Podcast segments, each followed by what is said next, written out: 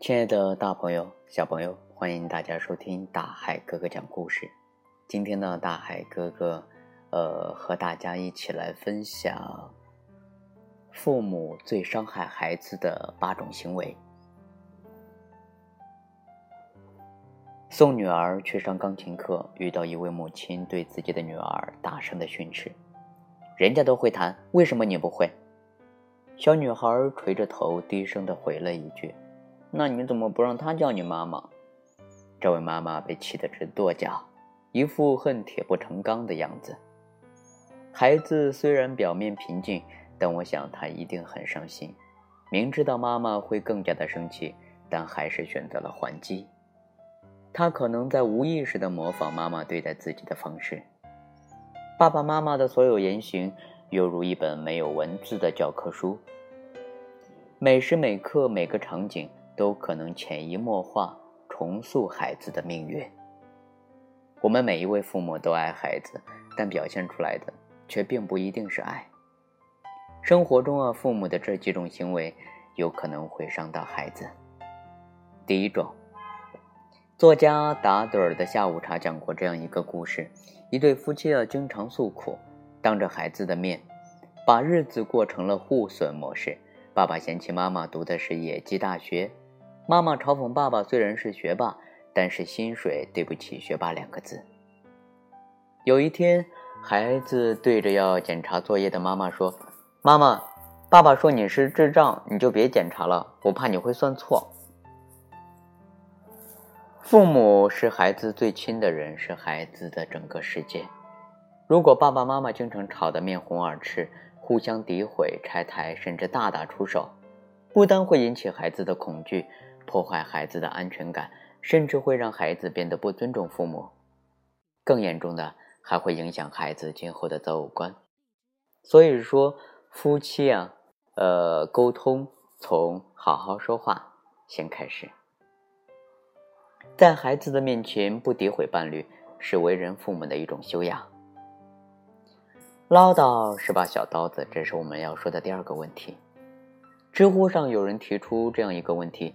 什么时候最反感父母？点赞最高的就是父母唠叨的时候。或许你问，你会说，唠叨是出于对孩子的爱，但一定要谨记，过度唠叨就可能会把孩子推向相反的方向。唠叨属于父母的一种负面情绪，实际上是对孩子身心的控制。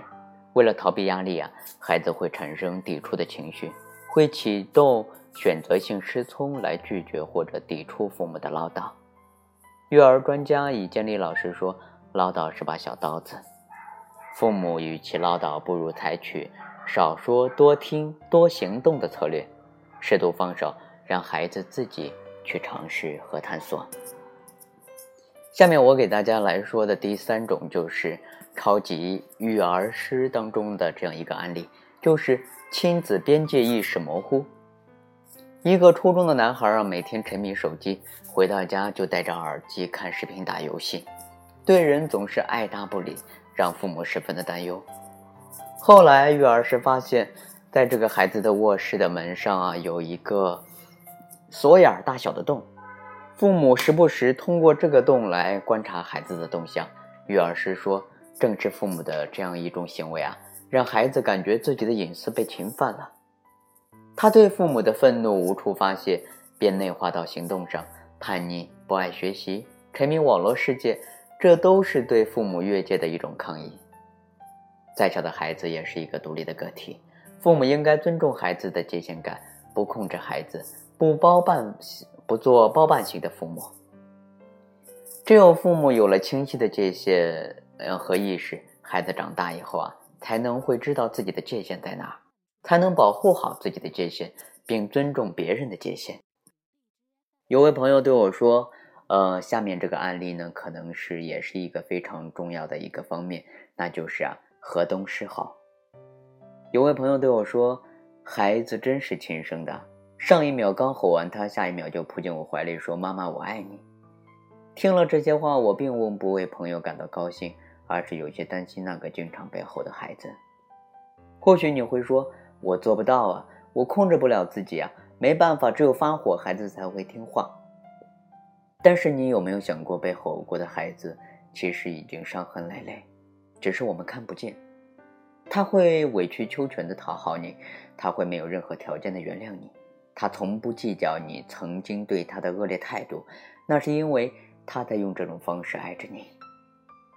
孩子的爱才是真正的无条件，而我们呢，是否附加了条件？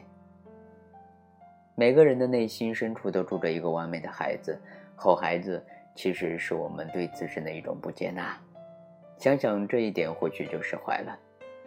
心理学家研究发现，处理同一件事情，不同的声调会收到不同的效果。相对于吼，家长不妨试试低声教育，把孩子当作独立的个体来尊重，学会用一种平等的姿态来和他交流，情绪平稳的降低声调，而不是居高临下的俯视孩子，趾高气扬的吼他们。好了，亲爱的大朋友、小朋友，今天大海哥哥呢就和大家分享到这里。我们下期节目再见。